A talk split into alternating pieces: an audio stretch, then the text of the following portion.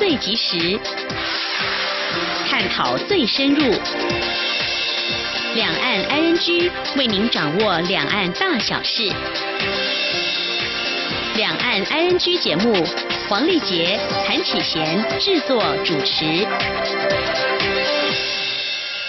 各位听众您好，我是黄丽杰，我是韩启贤。今天是二零一八年七月二十六号星期四，欢迎您收听每周一到周五的两岸 ING 节目，六十分钟为您掌握两岸最近的焦点新闻，还有交流互动。稍后节目照例会先来关心新闻，重点包括了中国施压更名台湾，四十四家航空公司全屈服；反制，中国霸凌，外交部表示不回避、不逃避、不放松。中国胁迫航空业改台湾名称，美国国务院表示反对立场不变。冬奥证明小组表示，中共共助攻公投联署昨天增加十倍。美国驻北京使馆发生自临汽油跟爆炸案，中国外交部表示这是孤立治安事件。联署子公司注册中国闪电撤销。关心新闻过后，今天的话题 I N G 我们来关心哦。中国大陆要求四四家国际航空公司修改台湾名称，期限在二十五号到期。台中市主办的二零一九年东亚青年运动会在中国大陆干涉下遭到停办。中国大陆的相关作为显示出哪些讯息？而两岸关系外发展有哪些关注焦点？我们稍后将访问两岸政策协会秘书长、中央警安大学国际警察学系助理教授王志胜观察探讨。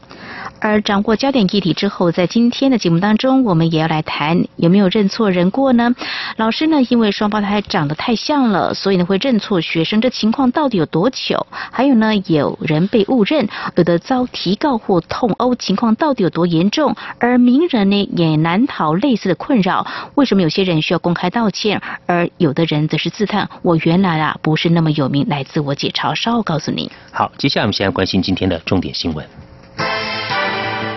轻松掌握的新闻，I N G。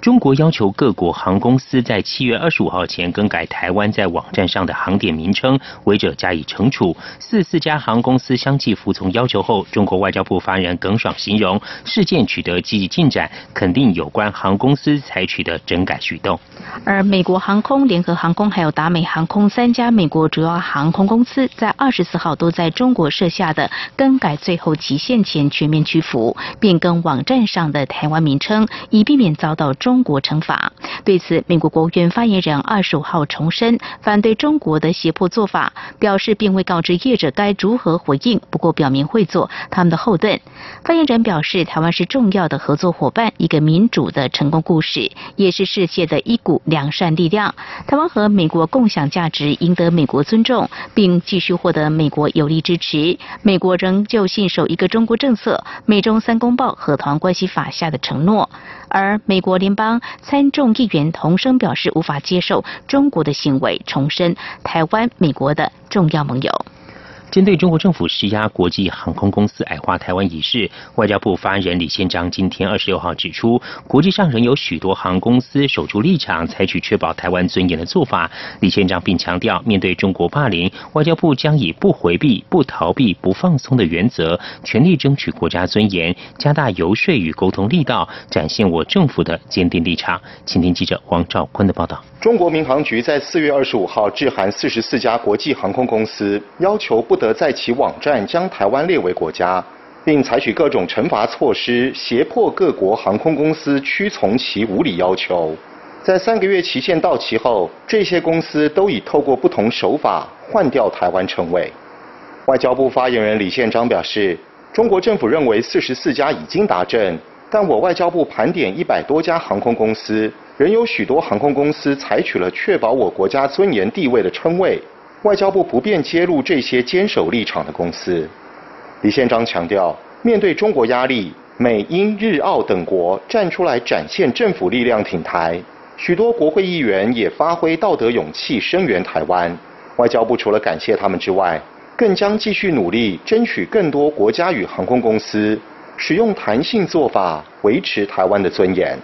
李县长说：“啊，外交部还是会继续透过我们外管的进桥，啊，加大游说的力度哦，加大沟通，展现政府这方面坚定的立场哦，不会有回避，也不会逃避，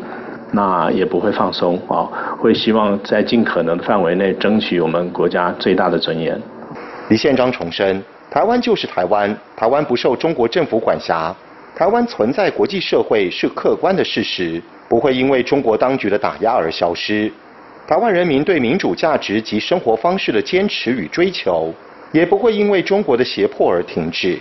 因此，要呼吁所有理念相近国家紧密合作，共同遏制中国在国际间的霸凌作为，并防阻中国干涉他国商业主权的行为成为常态。中央广播电台记者王兆坤台北采访报道。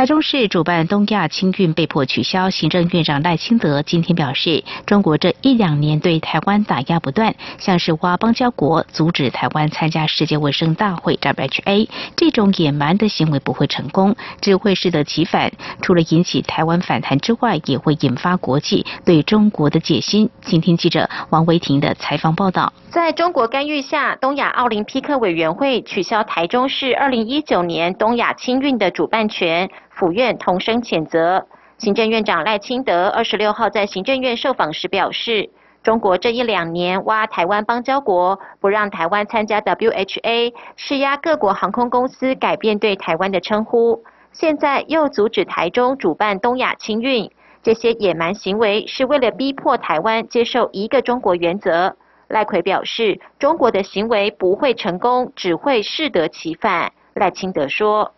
这种啊野蛮的行为，目的是在打压政府，也在打击民心民心士气的，逼迫台湾去接受一个中国原则，这不会成功啊！啊，除了引起台湾反弹、更加团结以外，也会引起国际社会对中国的戒心。啊，中国的这一套打压的行为啊，会适得其反，不仅仅收不到效果。啊，未来也会让中国啊越走越困难。赖奎表示，中国对台湾的打压不会因为哪一党执政而有所不同，朝野应该要团结一致，力抗中国步步进逼，捍卫台湾整体利益，才能够得到民众的信任跟支持。赖奎也在行政院会指出，中国基于政治因素罔顾运动员权益，阻挠部分国界的体育运动赛事在台湾举办。他代表行政院对中国政府蛮横的手段表达最严厉的谴责。他说，这样的做法不仅让日夜苦练的各国青年运动员同感错愕，台湾人民无法接受，也不会被国际社会所认同。中央广播电台记者温威婷采访报道。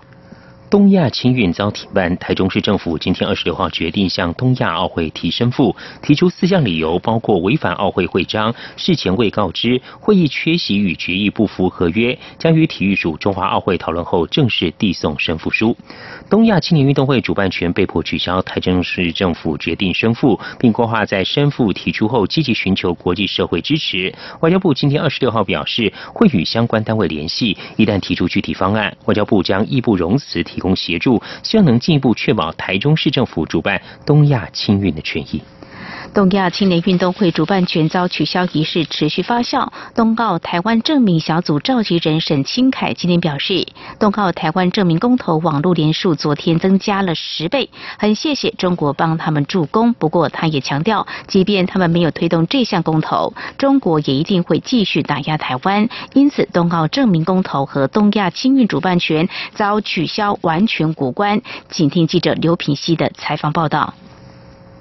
在中国施压下，东亚奥林匹克委员会以台湾民间推动二零二零东京奥运台湾证明公投具不确定因素为由，决议取消由台中市政府承办二零一九东亚青年运动会，引发讨论，也让东奥台湾证明公投受到高度关注。东奥台湾证明小组召集人沈清凯二十六号上午接受广播专访时表示。目前他们已经收到九万份联署书，而公投第二阶段需达二十八万份联署书，最晚要在八月二十九号送中选会审查。在发生东亚清运事件前，他们原本评估最多可以拿到十八万份联署书，但事件发生后，二十五号网络联署就增加了十倍。我们很谢谢他们帮我们助攻，但他也表示，这个事情的热度大概只会有一个礼拜。沈清凯指出，他们背后没有政党的力量，民进党部分人士是以个人身份参与联署，台联与激进党分别提供了三千多份联署书，时代力量收集到的联署书还没有交给他们。他认为，如果最后联署失败，对本土政权的伤害很大。他并强调。即使他们没有推动这项公投，中国也还是会打压台湾。所以冬奥证明公投与东亚青运主办权遭取消完全无关。他说：“其实我们有时候就是习惯那个被屈辱的状态了。其实有时候我们维持现状，就是说，即使我们不做这件事，中国一定会打压我们。所以冬奥证明其实跟这件东亚青的是完全是没有关系。”一同接受广播专访的民进党籍台中立委黄国书表示。中国现在全面打压台湾，就是要逼迫我们承认九二共识，但这不符合台湾民意。如果政府承认九二共识，未来问题可能也还是很大，因为不是我们想维持现状就好，对方会节节进逼。他认为民进党必须认真思考，两岸现在要用什么方式继续走下去，这是民进党很大的难题。央广记者刘品熙在台北的采访报道。第十届国际同志运动会八月将于法国巴黎盛大举行。台湾同志运动发展协会日前才宣誓要以台湾队参赛，不过在中国干预下，活动官网已经把台湾改成台北。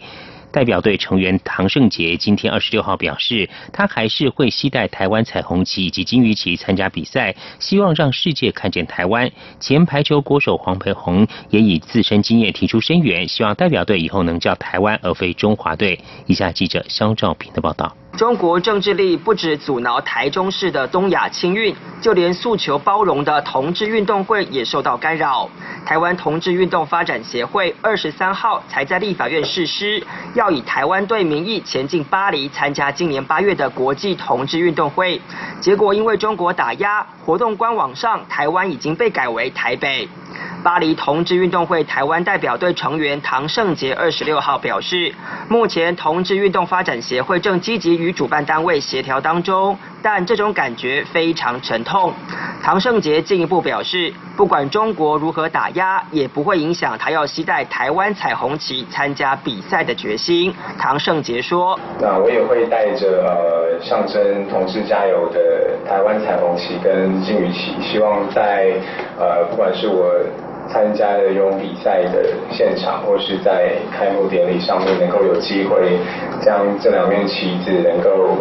呃展现出来，让大家世界上能够看见台湾。唐胜杰认为，台湾的国际地位现况就好比是在台湾的同志地位，除了需要更多国际关注外，同志更需要勇敢站出来证明。唐胜杰说：“台湾的国际地位其实跟同志在台湾的地位非常的像，长期以来都是呃遭受到一个打压的一个状态，所以我觉得需要受到更多的关注，也我们也应该更勇敢的站出来，呃，来争取属于我们自己的名字和身份。”为了声援同志团体，时代力量二十六号举行记者会。旅欧职业排球选手黄培宏也到场支持。他以过去国际赛事的经验为例，希望大家别把台湾称为 Chinese 台北。黄培宏说：“过去的一些经验，不管在呃国际赛场上，也有被换过国民、被换过国旗的的经验，都非常不好。”我希望大家要要认真正视正面运动这件事情的重要性啊！我不想再接受别人给我的名字，我的名字叫做台湾。希望大家以后能够都叫自己台湾，不再叫 Chinese 台北中华队。时代力量主席黄国昌表示，他们除了会全力支援冬奥证明外，也会呼吁主办单位应从普世价值思考运动会的目的，而非沦为中国欺压弱者的代言人。中央广播电台记者肖兆平采访报道。香港英文报纸《南华早报》报道，蔡英文总统八月出访南美洲，前往友邦巴拉圭出席总统阿布多就职典礼，渴望在美国的城市休斯顿和洛杉矶停留。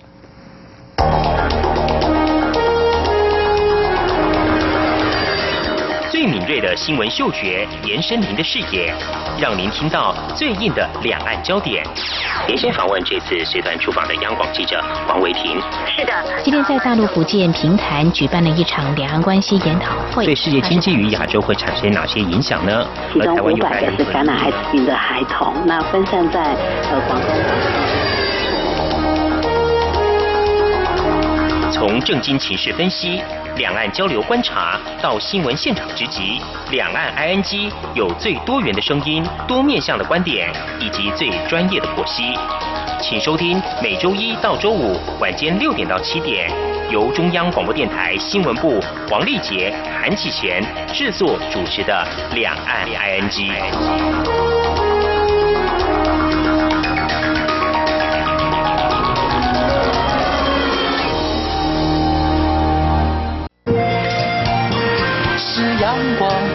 打开了世界之窗，是阳光翅膀，环绕着地球飞翔。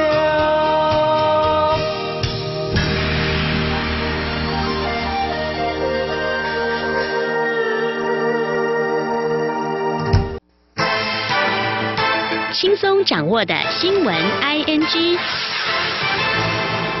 路透社与英国卫报报道，位于北京的美国大使馆今天二十六号下午据传发生爆炸。推特与中国社区媒体上的影片显示，一处交叉路口烟雾弥漫，还有一群行人与看似警车车辆聚集在使馆周边。警方并未立即回复置评要求。美国大使馆也未证实这是起爆炸案或案件成因。根据自由亚洲电台推特，现场有目击者称，有一名男子自制爆裂物想丢进大使馆内，但在身边爆炸，一旁警车毁损。目前使馆周围通道都遭封闭。中国国营的《环球时报》另外报道指出，有目击者表示，今天上午使馆外还有一名女子自淋汽油遭当局带走。随后，环时又在推特上贴文，目前尚未证实上午的案件是否与下午的疑似爆炸案有关。美国驻北京大使馆新闻处人员今天二十六号接受装设查证时证实，大使馆门前发生了爆炸案，但未说明细节。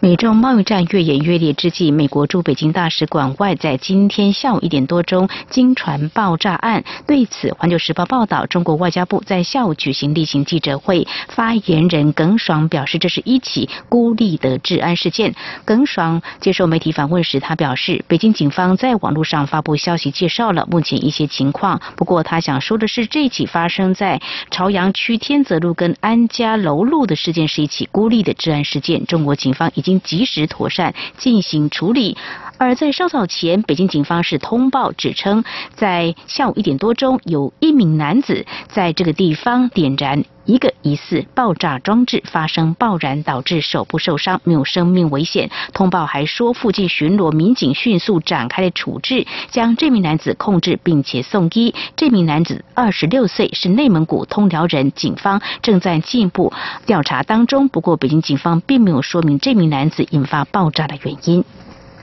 美国总统川普威胁要对所有中国进口商品课征关税。中国国家主席习近平二十五号出席在南非约翰尼斯堡举行的金砖五国高峰会议中，提出直接警告说，任何全球贸易战将没有赢家。而美中贸易战战火延烧，中国对美国祭出报复措施，美国农产品首当其冲。究竟美中贸易战谁会是赢家？学者分析，贸易战恐怕会让两国两败俱伤。不过，进一步从市场供需、全球供应链角度来看，美国胜算比较大。他们也认为，十一月初美国其中选举前，美中贸易战可能会落幕。请听记者王杨文军的采访报道。美国总统川普针对进口钢铝课征额外关税，以及陆续对中国大陆输美商品加征关税等贸易举措引起多国反弹，对美国寄出报复措施，令美国农产品受到冲击。川普只好宣布将提供一百二十亿美元原款补助美国农民，但被批评是砍了农民的脚，再给他们拐杖。随着美国似乎也吃了亏，究竟美中贸易战最后谁是赢家？台湾经济研究院景气预测中心副主任邱达生指出，各种迹象看来，川普没有打算收手，而且他的民调是上扬的。另外，从市场供需面观察，中国是世界工厂，是供给方；美国是世界市场，是需求方。当需求方跟供给方对抗，供给方是比较弱势的。若再从供应链的角度来看，中国相当依赖美国技术，美国仍占上风。他说：“那从供应链的角度来看的话，我们看到那个前一阵子这个中兴通讯的这个事件哦，我们可以发现，在这个高科技的供应链哦，中国相当依赖美国的技术哦，基本上啊，这个美国对中兴通讯的制裁就可以让。”整个这个中国的一个科技高科技的供应链产生断裂的危机哦，所以从供应链的角度来看，也是美国比较上占上风哦。中华经济研究院经济展望中心主任彭素林则认为，贸易战没有人是赢家，美中恐两败俱伤。不过，从各国调查数据来看，对美国的冲击相对小一些。但中国可能利用其他金融措施来反制，让贸易战的战线不会仅限于关税。他说，比如说他可能透过汇率啊，或者是说他可能透过透过公债的。他可操作的一些呃金融商对对对，来来来来反制，而不是说呃我直接跟你在贸易上面，就是说他在战线已经不再是单一的战线，不是不再只是贸易的部分。至于美中贸易战后续发展，邱达生认为，美国通膨率已明显上升，高关税会让通膨恶化，来自民众及企业的内部压力会升高，对川普支持度会产生影响。推估十一月六号其中选举前，美中可能达成协议。中央广播电台记者杨文君台北采访报道。脸书曾表示将在中国浙江省东部设立创新中心。中国政府资料库存也显示，脸书获准在当地设子公司，但数小时后注册竟遭撤销。一些提到这家子公司，中国媒体也遭审查。脸书发言人拒绝回应置评要求。网信办、浙江省政府和杭州市政府也不愿置评。以上就是今天的两岸焦点新闻。这里是中央广播电台，稍后为您继续进行话题 ING。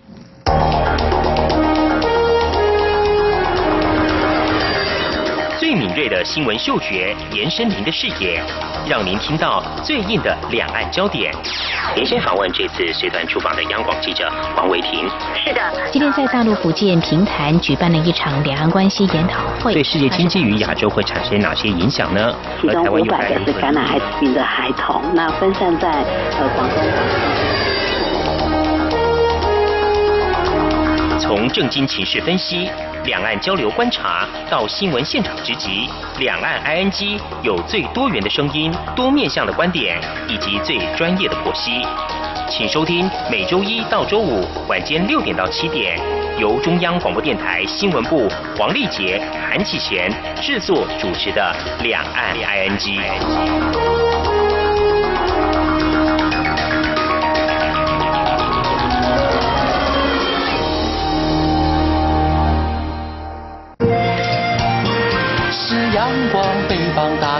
世界之窗，是阳光翅膀，环绕着地球飞翔。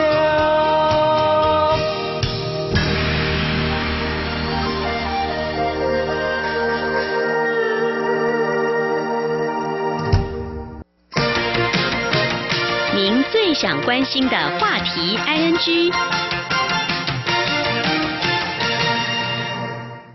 这里是中央广播电台，您现在所收听的节目是《两岸安居》。中国大陆对台湾的压力续增，从片面启用 N 五零三航路开始，到施压停办由台中市主办的二零一九东亚青年运动会，以及要求包括国际民航公司在内的各国企业更改网站上的名称。而中国大陆相关作为显示出哪些讯息？两岸关系的未来发展又有哪些关注焦点？相关的议题，我们在今天访问两岸政策协会的秘书长，同时也是中央警察大学。境警察学系助理教授王志胜来观察探讨，非常欢迎秘书长，您好。两位主持人好，各位听众朋友，大家好。您好，秘书长。中国大陆媒体报道，有四四家外籍航空公司在二十五号最后期限。已全部对官网涉台名称做出修改。秘书长，您怎么样观察中国大陆此一做法？我们有哪些需要关注部分？而这对两岸关系发展又产生哪些影响呢？我想，这个中国大陆压迫国际的民航公司要去更名，把原来的台湾名称去做改变，这个做法其实今年上半年已经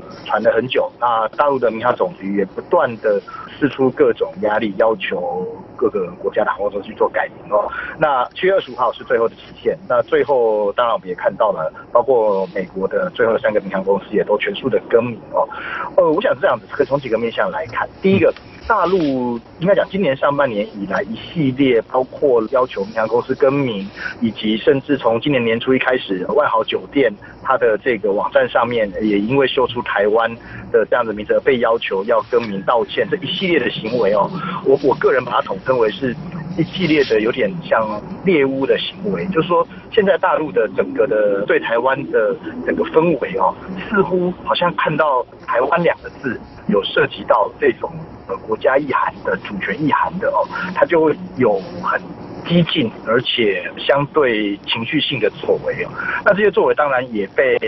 美国国务院在五月的时候哦批评为是所谓欧尔式的这种歇斯底里的作为。那我们可以看到，这其实象征的一个东西就是说，中国大陆它对外在特别的今年度大量的运用这种所谓经济的实力，那其实我们后来也都把它叫做所谓的 sharp power，就是对实力的压力，去逼迫外国的组织、外国的企业。去服从于他的相关的政治要求，那这个其实，在在整个国际关系或在整个国际政治的运作当中，其实很不可思议的哦。我们很少看到一个国家，他用一个国家的这么强大的公权力跟政治力量去介入外国的商业行为的运作。这也难怪说，美国国务院当时会批评说这是一个欧尔式的胡闹的行为。但是我们不得不正视，就说中国大陆它。夹着这种强大的锐实力，在各个面向所进行的压迫，台湾首当其冲。嗯，那首当其冲的过程当中，民航这个事情，我认为的确是一个他的这种歇斯底里的民族主主义的情绪的展现。我们至于说我们要怎么样来面对这样子歇斯底里的民族主义的情绪的展现，我想第一个，我们必须内部要有一个比较团结一致的看法，就说。事实上，我们并不会应该讲说，台湾或者中华民国的主权国家的地位，并不会因为你去更改银行的名称，或者是在国际组织上面对我进行打压，我就不是主权国家了。但是我们内部必须要有一个一致的看法，就面对中国大陆这种瑞士力的侵蚀，如果我们就这样轻易的被它分化，或者是就因为这样而屈服了，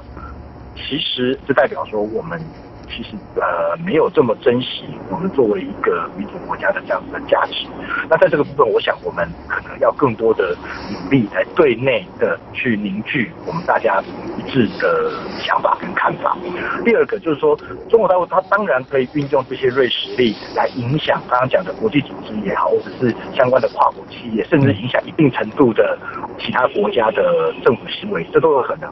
所以我才才会觉得说，我们在这个第二个部分就是我们在对外的部分可能要更多的和外界，包括跟我们价值相接近的国家，同样遭受到中国大陆这些锐实力比较严重的侵蚀的国家，要有一个彼此之间相互的交流，相互的一个。不见得是同仇敌忾了，但是要有一个相互的共同认知，就是说中国大陆这种锐实力，其实对整个国际社会是一个不良的、负面的影响。因为如果一个国家可以瑕疵的在庞大的政经实力，要求其他的国际组织、跨国企业，甚至其他的政府来从事，或者是来要求他从事他他要的行为。而丧失了自己的主体性，我想这是没有任何一个在国际社会上没有任何一个国家乐见这样的倾向持续的发生的，所以这是对外的部分，我们应该努力的来跟其他国家做一些同盟性的合作。是非常感谢秘书长您对于中国大陆施加台湾压力，那么建议我们政府应该如何来加以应应？不过我想请教您，刚才您有说中国大陆呢运用所谓锐实力来压迫台湾的国际空间，您观察中国大陆呃有什么样的考量或目的呢？我想这样子很清楚的，从十九大之后啊，我们可以看到中国大陆整个对台政策的脉络，不外乎是几点。第一个，我觉得最大最大的差别的现象展现，它展现出一个所谓中国崛起，或者是用他们的说法叫中华民族伟大复兴下面的这样子一个战略的自信。那这个战略自信更直接的操作点，就是一个操之在己，就是我以我自己为主啊，以我为主，操之在己的这样子的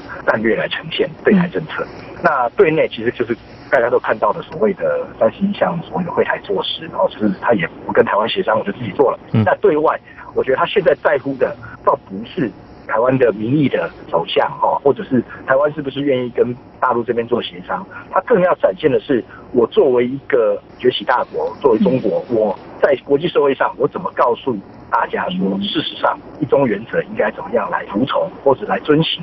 所以我们可以看到，刚刚讲的，它透透过各式各样瑞士力的方式，其实今年已经层出不穷了，包括民航组织的问题，嗯，包括国流停飞的问题，再往前，包括 WHA 啊，或者是最近发生的这个东亚青奥的问题，那甚至刚刚讲万豪改名，甚至我们有很多非邦交国的代表处被降级或被改名或被迫搬离首都等等的问题，其实你都会看到他其实有，他其实展现他不在乎你台湾民众怎么想，他不在乎。台湾的政府是不是会因此而妥协？他要向全世界的展现出他一个强大的国家当中，他对一个主权的原则的一个坚持。嗯，那这个原则坚持，就会他就会不断的通过瑞实力的展现，来迫使刚刚讲的，不管是国际组织、跨国企业，乃至于其他国家的政府，来遵循他这样的原则而被迫妥协。那我想。这样的东西会会越来越多，那也是我们将来会面对一个比较严苛的挑战。嗯，谢谢秘书长的观察跟说明。我们今天节目中呢是访问到两岸政策协会秘书长王志胜王秘书长，针对中国大陆要求国际民航公司呢在内的各国企业更改网站上台湾的这个名称。我们哪些需要观察焦点？在下段节目中，我们将请秘书长为我们观察台中市主办的二零一九东亚青年运动会遭到施压停办，有哪些我们需要关注的面向？额外两岸关系发展有哪些观察焦点？我们节目稍后回来。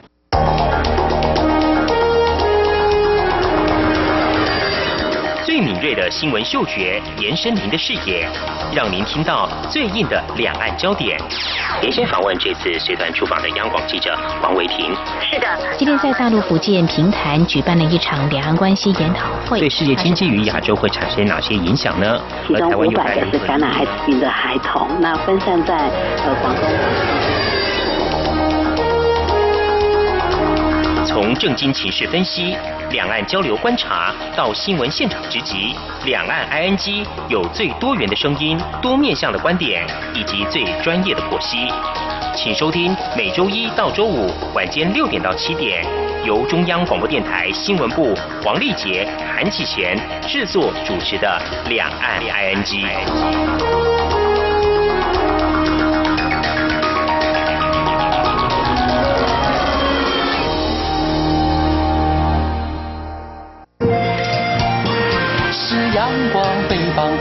了世界之窗是阳光翅膀，环绕着地球飞翔。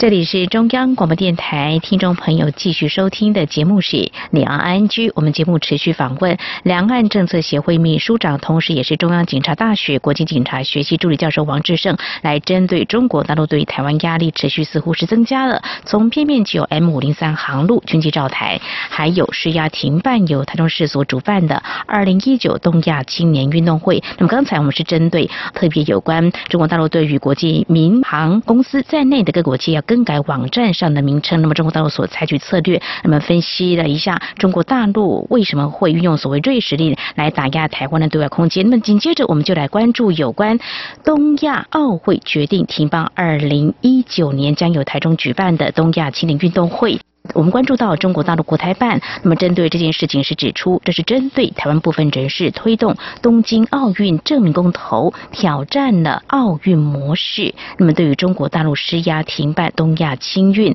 嗯，您怎么样来观察？这又是显示哪些讯息呢？我想，包括我在内，包括很多听众朋友，可能对于东亚青奥这件事情感到非常的愤怒啊。我可是几个观点，我们还是要把它理清起来。第一个，我个人认为，无论是东亚奥的。呃，应该讲他的那个理事会，或者是国台办所宣称的，刚刚说，因为啊台湾要这个举办所谓二零二零的东京奥运的证明公投，呃，可能带来的所谓的政治风险等等，所以要停办这样子东亚青奥。我个人认为这是一个强词夺理的说法。为什么会这么说呢？因为其实我们都知道，第一个公投基本上算是民主国家一个天赋人权的一个展现，所以这个公投的推动。并不会直接的冲击到说是不是这个政治性的风险，这是第一个。第二个，二零二零的这个东京奥运证明公投，我们也都知道，第一阶段才通过，第二阶段联署要到八月底，哦，那就我们所知道，大概要二十八万份左右才会联署通过。那到现在为止所披露的消息，这个联署书也才不过八万份，也就是说，这个案子是极有可能不会通过的。嗯，而且根本不会通过的情况之下，用这样的理由来去封杀我们举办东亚青奥的这样子的一个主办权，这其实是一种。非常粗暴的行为。那在第第三个，他又提到了说啊，这是因为民进党政府或者是相关的这个政治团体啊的操作所造成的这样子的一个政治风险。那这个就更让人觉得奇怪了。我们都知道，其实在整个公投的案件过程当中，看得出来政府是极力的节制，不在这种政治性的争议的问题上面去做表态或者是支持反对的。否则，这个刚刚讲的，他的联署书不可能只有这样子的一个状况。所以，我认为。以这个名义来去阻绝这个台湾主办东亚青奥，我认为这是一个强词夺理的一个假议题的说法。根本的问题还是在于刚刚我们在上一段节目所提到的，中国特别是这半年来对于台湾问题所展现的是一种以锐实力在各个领域上面去胁迫或者是去压迫大家要接受所谓一中原则这样子的一个立场跟看法。那东亚青奥其实是这样子的一个例子哦，就是说。你的一中原则，因为你可能违背了我的一中原则，所以我必须予以去相对的制裁。哦，那我想这种是一个非常非常粗暴而且不合理的做法哦。那特别是国台办的交流局局长黄文涛也提到，他说如果在台湾因为这些自民公投的关系，然后改变了所谓的这个奥会模式的话，还没虽然还没有发生这件事情，但是我们取消东奥、青奥，可以让更多的台湾民众知道说，你不可以。片面的去改变这些所谓的国际规则，那我的认为是黄文涛话中的话是说，你不可以片面的去改变这个所谓的一中原则，否则当你有这个动作跟这个想法的时候，我就要透过我的锐实力在国际社会上予以制止。那这种做法其实是。真的是非常蛮横哈，那变成是我们只能好像变成是我们只能选择要跟符合跟中国完全相关的一致性的言论跟立场，而不能有任何跟他不一样相左的意见，否则他就会采取强力的制裁，不管是哪方面的制裁，可能是军事的，可能是外交的，可是像这次是运动赛事嗯，那这个其实就刚刚我说的，不管是东亚情报或者是所谓的这种呃证明公投，我觉得都是假议题，它它展现的。真的是刚刚讲的，就是你必须顺从我的看法，不管在任何领域。那我想这个对台湾来讲是一个。非常非常大的打击跟警讯吧，哦，那我们接下来可能会面对到更多的压力跟挑战。是在未来的话，您观察中国对台湾施加压力会持续增强，包括像刚刚您谈到的，有一些干涉他国国际企业的商业主权行为会更为扩大吗？是是的，其实包括外资进入到中国，我记得应该是上个月吧，也有被中中国的商务部提醒到说，你如果是外资进入到中国，跟进入到台湾，你要很确定的进入到台湾的那个名字叫做中国台湾，你会发现包括。企业哦，包括我相信在其他的国际组织，甚至是 NGO 上面的一些互动，只要你想进入中国大陆，你只要是想要获取到中国大陆这发展的经济利益的话，都必须在政治上跟他妥协。未来甚至谣传中一直在讲的，譬如说台商进到中国大陆是知道签署一个所谓的这种一中承诺书啊，或者是未来的艺人我进到中国大陆是不是要遵守一中原则，以此类推的事情，我想会层出不穷。那在这个层出不穷的情况之下，哦，很多人会觉得说，我们是不是就无能为力了？我我还是那句话，就说这些对实力的侵蚀，并不会改变我们作为一个主权独立国家的事实。那我们能做的是什么？我们能做的是，必须很清楚的告诉自己的国人，这些冲击跟影响，当然是带来对我们的外在的主权带来很大的伤害，但是并不代表。这些外这些国外呃外国家或者是相关的企业就不支持我们，他们可能是敢怒不敢言哦。那我们自己要支撑得了，我们自己要站得住脚。未来有一天这种锐实力不在的情况之下，我们才能够有这些同情我们的人、支持我们的人才会越来愿意出来发声。所以我还是强调，我们内部的团结是最重要的。千万不要再认为说是因为。呃，我们不接受所谓的一中原则而遭受到这些惩罚。过来想，我们如果没有办法享有自己的言论自由跟思想自由，而被受到这样的惩罚，这是应该的吗？所以我想这个部分我们应该要继续的坚持下去。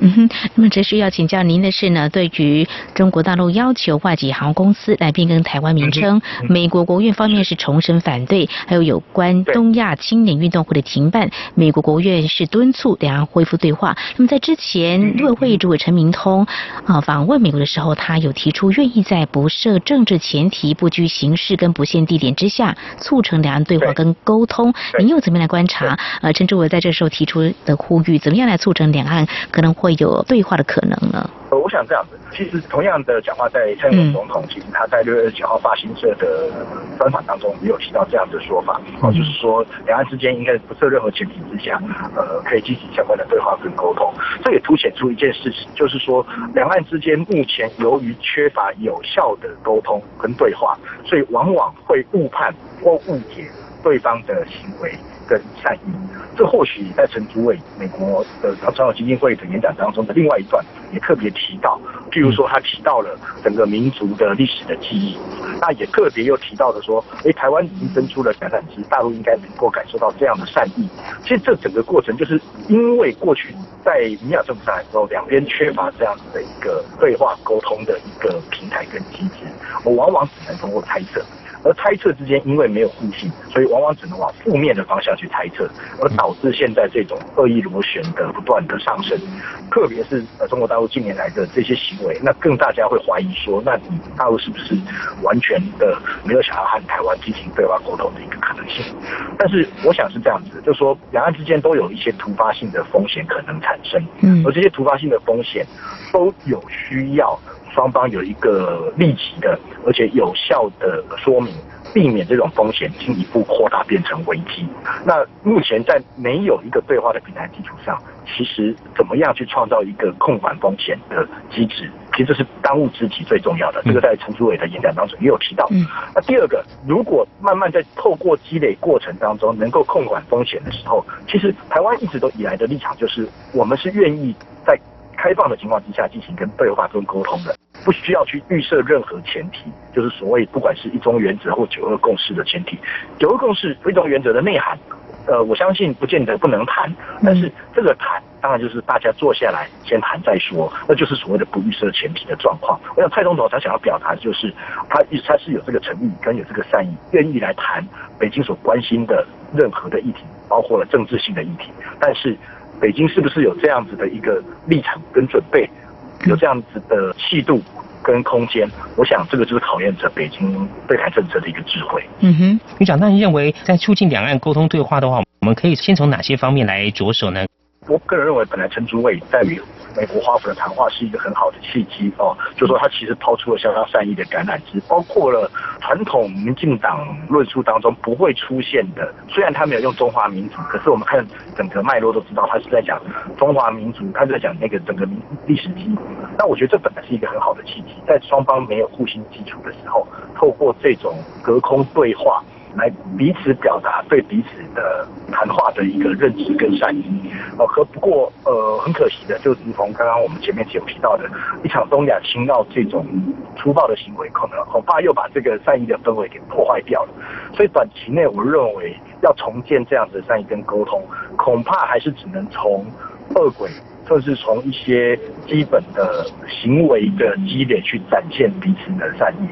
刘杰一国台办主任他在。陈明通主委的谈话之后，他所公开讲的是，他认为，诶，还要听其言观其行。那我也认为，不只是大陆对台湾听其言观其行，台湾其实也在对大陆听其言观其行。如果大陆有展现出一定程度的善意跟诚意的话，例如联席会习近平所谈的这些比较和缓的言论的时候，台湾自然而然就会 feedback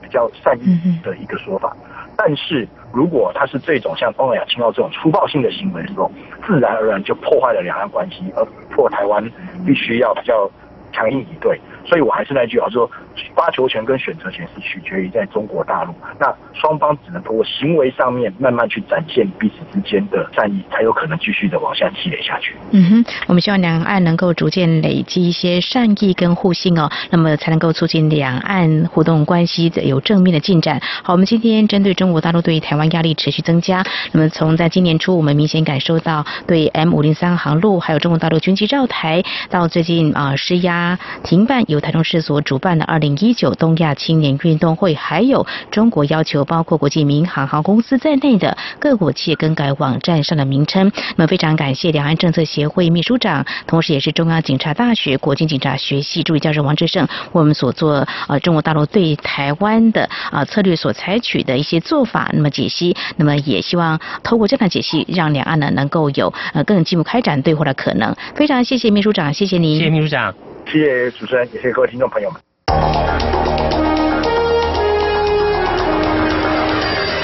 最敏锐的新闻嗅觉，延伸您的视野，让您听到最硬的两岸焦点。连线访问这次随团出访的央广记者王维婷。是的，今天在大陆福建平潭举办了一场两岸关系研讨会，对世界经济与亚洲会产生哪些影响呢？其中五百个是感染艾滋病的孩童，那分散在呃广东。从政经情势分析、两岸交流观察到新闻现场直击，两岸 ING 有最多元的声音、多面向的观点以及最专业的剖析。请收听每周一到周五晚间六点到七点，由中央广播电台新闻部黄丽杰、韩启贤制作主持的《两岸 ING》。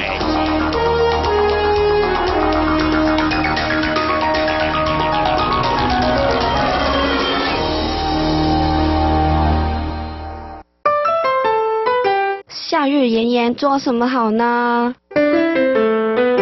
每天热成这样，假日也没做什么，就枯燥的过了。想要充实一下生活，可又不知道到哪里去。那就参加两岸 ING 谈话题，好礼藏在节目里的活动吧。每周新话题，两岸新闻探一探，东西南北谈一谈，生活怎么会平淡？怎样参加呢？收听节目后，听友只要写下时事题答案以及通关密语，并且附上姓名、地址及联络电话，电子邮件寄到 i n g at r t i 点 o r g 点 t w i n g at r t i 点 o r g 点 t w。节目每周将抽出两位回答正确的听友，送出夏日好礼哦。那就让我们把握剩下好时光，一起打开认识两岸之窗。是阳光，翅膀打开了世界之窗；是阳光，翅膀环绕着地球飞翔。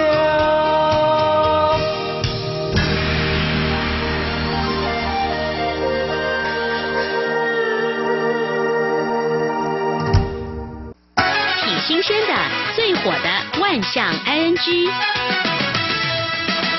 这里是中央广播电台，听众朋友继续收听的节目是《李昂 ING》。不晓得听众朋友有没有认错人的经验啊？哎，有。呃，如果说对这个人比较没那么熟的话，常常会认错。然后他如果又有个大众脸，哎，长得很像，分不太清楚，就容易认错了。哎，我过去也曾经有类似像这样的经验，还好，仔细看，哎，并不是哦。不过呢，真的双胞胎还真的会让人认不出来。像台湾啊，曾经有一所高中啊，竟然有。十七对双胞胎哦，这么的多，所以呢，老师很辛苦啊，同学也很辛苦 了。对对对，所以学校呢也做了技术性的处理，就把他们打散，分散在各个班级，以避免点名发课本啊，会有认错人的一些困扰哦。那不只是在台湾哦，听说在新加坡也有一所学校啊，这所学校里头呢，竟然也有好几对的啊双胞胎，有二十四对。哇，这小学呃，经常让老师呢。看到这些双胞胎，搞不清楚谁是谁，因为有些双胞胎甚至他们是穿同样衣服，颜色都是一模一样的，所以家长想说这样买比较简单。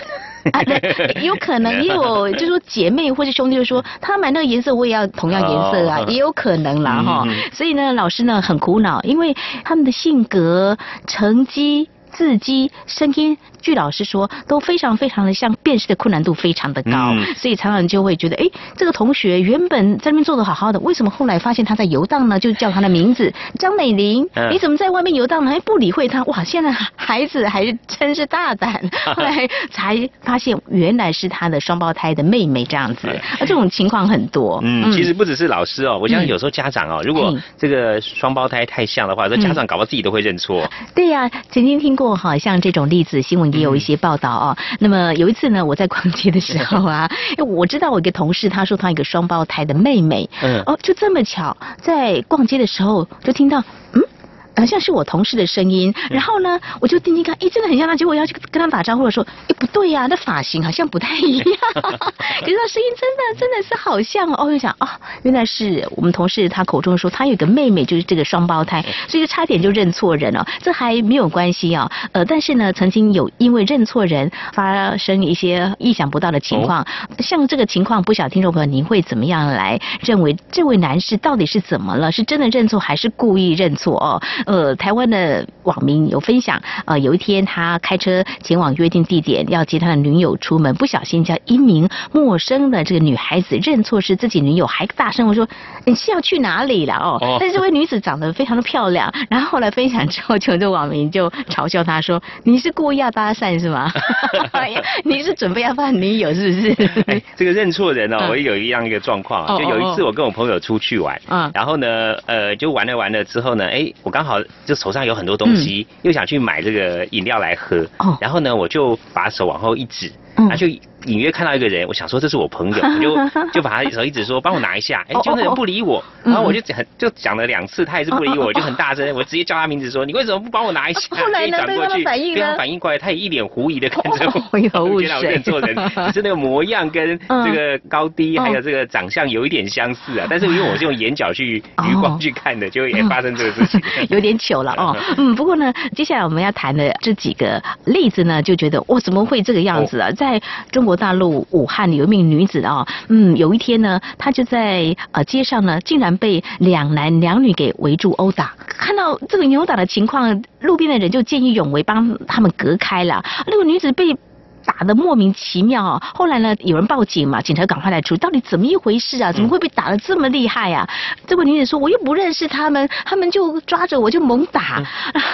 后来经过调查的结果。原来是这两男两女呢，嗯，他们是认错人了，这个真要搞清楚，免得可能会吃上一些官司啊。另外，登中道路有蛮多外卖小哥，他们都会穿制服，所以就发生了有一名外卖小哥也是被莫名其妙的痛打一顿，啊，也是认错了，对。其实是原本有一位啊叫外卖的一个男士啊，而他的女朋友帮他叫这个外卖，但是后来他发现说，哎，这个外卖小哥他的服务呢没有符合我的需求，他就很生气啊，就来就想要痛打他一顿。结果那外卖小哥也不太理他，就走了。可是他就看到一个穿同样外卖小哥的制服，就追过去说：“你就是那个外卖小哥吗？”他朋友说：“你是谁呀？你送什么？我没有啊。”他说：“你就是你还变，就痛打他一顿。”这无妄之灾，无妄之灾。哎，所以有时候我们讲说，我们有标新立异哦，是有某个程度也是有好处。不过这个上班的时候，公司规定你要穿制服，你就会没办法标新立异啊。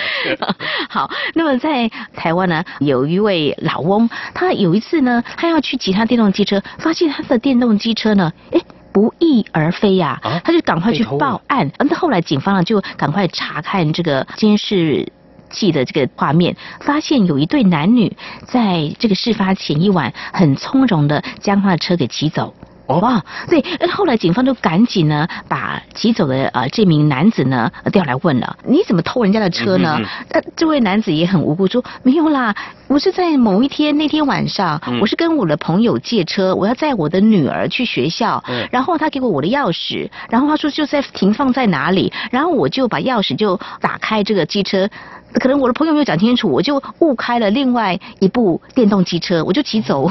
是我骑错车了，我不不是故意偷走他的车子啦。不过像这个行为呢，已经触犯这个公诉罪了哦，警方还是帮他移送法办了。嗯，所以我们有时候这个骑车还是要特别留意啊。是，我觉得有时候我这个呃忙的话要去骑车，在以前我在路边停一排啊，有很多摩托车，哎看到了车我就跳上去坐着，准备要把这个安全帽、口罩拿起来戴的时候，旁边就有人拍拍我说你坐在我。我车上干嘛？还好，蛮友善的。哎，我说，哎，啊，这原来不是我的车，所以这个骑车的时候还是要小心哦，这个要对一下车牌啦。有时候这个车子哦，我们买这种大量出品的这种车子，有时候可能。很像哦，你没有仔细去看，猛一看，像刚刚我们前面讲这个双胞胎啊，我仔细一看，猛一看，哎，就觉得是我的车。哎，我也有一次，因为骑机车，因为我的车子的颜色跟某一部的车子颜色很像，我就要去打开他的车子，就要准备骑车，偶尔发现，哎，不对，只是因为颜色太像了，差一点就误以为是我自己的车子。另外呢，我们看名人会有什么样的困扰哦？呃，在两年前的时候，台湾有个名嘴哦，他在政论节目当中，那时候刚好爆发这个浩鼎公司的疑云了啊，那。个时候的名嘴呢，就说：“哎，在啊台大有一位教授呢，他就是浩鼎公司的大股东，谁的姐姐？就这样指指就是他了。”结果呢，后来被这位台大的这个教授呢发现，我是谁的姐姐根本不是啊，所以你就跟这位名嘴来提告。整个官司呢，在今年呢算是尘埃落定了。那认错人了，认错人了。这位名嘴呢也很诚恳的公开道歉，就说一字之差，以为他就是姐妹的关系，事实上是不然的了啊。所以这个名嘴有时候呢也是要审慎一点哦，不要因为一字之差就认为他们就是姐妹啊，就咬定了你就是他的姐姐之类的哦。另外呢，呃，还有这。这个台大校长当选人，这管中敏啊，在台大教书的时候，有一次呢，他下课了，就走出校园，就有一位啊发传单给他的一位啊年轻朋友了，就跟他说，哎，要要不要拿？他就跟他示意说，谢谢，不用。但是呢，这位发传单的年轻朋友呢，就跟他说。哎，我见过你哦。然后管仲淼说，嗯，虽然有些机会，呃，媒体有报道，对上媒体曝光率应该很高，不过他也很客气回答说，哦，有可能哦。然后呢，继续往前走，这发传单的年轻人还不死心，就追出来说，我真的见过你啦。对广州敏啊，就觉得不晓得怎么接话下去，就笑一笑。呃，这位粉丝就说，我真的在电视上看过你啦。对，然后管教授继续往前走，不过他又追上来，就说，我真的看过。你你是主持美食节目的对不对？那个管教授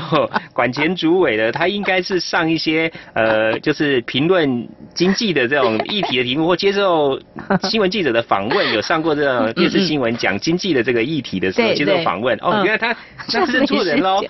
没有应该没有主持美食节目吧？这时候这个管教授很傻眼说啊，原来这位发传单的年轻朋友他认错人了。他后来对他分享。因为后来我的学生叫我詹姆士。哦，这是因为他说其实他自己不知道有一位主持美食节目叫做詹姆士，所以呢，管教授呢非常风趣的说这个故事啊。让我学了一个教训，就是不要以为自己很有名。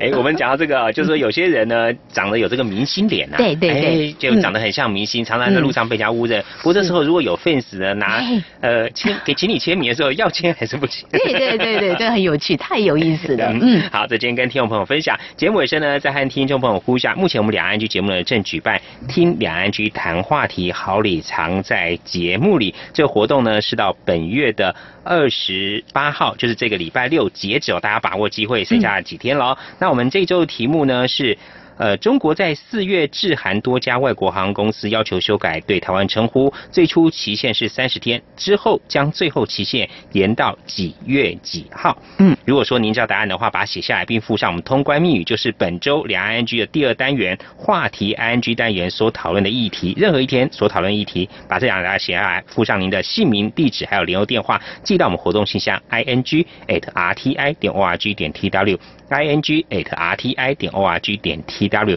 就有机会参加抽奖了。是两题都答对，等过关了，我们就会抽出两位幸运的听众朋友。在这周，我们一样是准备了两份好礼，那么一份是休闲后背包，另外是嗯休闲排汗衫，这是台湾精品哦。嗯嗯，大家把握机会啊！同时，为了感谢听众朋友，因为我们呃这次活动的奖项 有限哦，是，但是参与的听众朋友很多，所以呢和丽姐商量之后呢，我们决定呃再准备六份加码奖，好，是阳广。精美的这个纪念品哦，我们会在整个活动结束之后找一天呢，从所有参加的听众朋友中抽出六名来制赠这个加码奖。是活动持续进行，那么这周是最后一周，那么在节目当中我们已经抽出了前两周幸运的听众朋友，那么在明天节目当中呢，我们会抽出第三周幸运的听众朋友，请您多多加油喽！哎，竖起耳朵听听看，看看明天有没有呃抽到您呢？好，如果参加活动听众朋友，最后再跟听众朋友呼一下，我们这周的题目是中国在四四月。致函多家外国航空公司，要求修。改对台湾称呼，最初期限是三十天，之后将最后期限延到几月几号？好，那本周活动是在本周六结束哦。嗯哼，好，节目尾声也提醒大家，如果说要跟我们互动交流，管道也非常多。除了您可以利用 i n g at r t i 点 o r g 点 t w 这个信箱之外，也可以利用 QQ 信箱一四七四七一七四零零 at qq dot com。此外呢，也可以透过 QQ 即时互动，两岸区的 QQ 码是一四七四七一七四零零。另外，也非常欢迎听朋友加入两岸剧的脸书粉丝团，在脸书的搜寻栏位上打上节目名称“两岸剧”来搜寻，就可以连接到我们的页面了。好，这是今天节目，非常感谢听众朋友您的收听，祝福您，我们下次同时间空中再会，拜拜。